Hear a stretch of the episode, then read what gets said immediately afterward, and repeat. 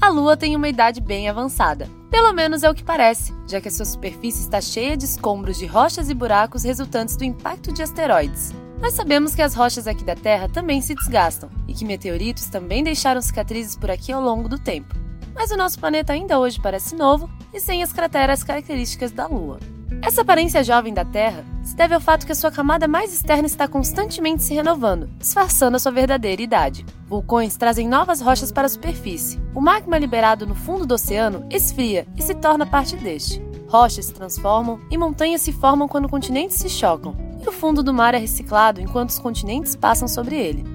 Esse processo não apenas deixa as rochas parecendo mais jovens, como realmente as deixa mais jovens, pelo menos para nós, já que a nossa melhor ferramenta para saber a idade de uma pedra é medir o decaimento de certos elementos radioativos nelas. E quando elas derretem e se formam novamente, todas as evidências dessa deterioração são perdidas. Normalmente isso é ótimo, porque significa que as rochas carregam um registro da sua idade, o tempo desde que se formaram. Por exemplo, podemos dizer que o fundo do oceano está se espalhando porque suas rochas mais jovens ficam no meio do oceano e vão envelhecendo à medida que você se aproxima da costa, onde elas normalmente são recicladas para abaixo dos continentes. No entanto, porque a Terra refaz suas rochas o tempo todo e como isso acaba zerando seu relógio biológico, fica difícil enxergar o passado distante do nosso planeta. A maioria das rochas que se formaram na época em que a Terra tinha uma superfície flamejante provavelmente já foram refeitas. E é aí que um mineral muito resistente chamado zircão entra em cena. O zircão é parecido com o quartzo, tanto na sua estrutura química como na durabilidade, e ambos duram muito mais tempo nas rochas do que outros minerais.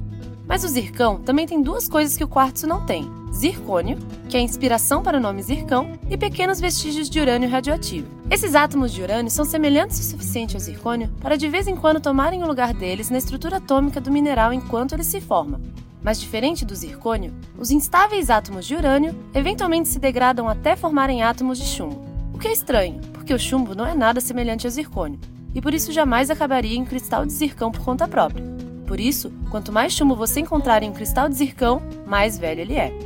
E um dos minerais mais antigos já encontrado na crosta terrestre, possivelmente o pedaço mais antigo da Terra que temos conhecimento, é um grão de zircão cheio de chumbo que foi encontrado na Austrália Ocidental, de alguma forma, esse cristal conseguiu escapar da destruição por erosão, erupções vulcânicas e impactos de asteroides ao longo dos milênios, e apesar de não sabermos se ele faz parte da primeira rocha do planeta Terra, se não o faz, então, por definição, a primeira pedra deve ser ainda mais antiga. Então, apesar da Terra se esforçar para esconder a sua verdadeira idade de nós, a datação radiométrica do chumbo presente no zircão mostra que nosso planeta se formou há pelo menos 4,4 bilhões de anos atrás. Há também indícios em meteoritos que sugerem que a Terra é ainda mais velha, mas graças a esse pequeno mineral podemos dizer, com certeza, que a Terra está bem velhinha.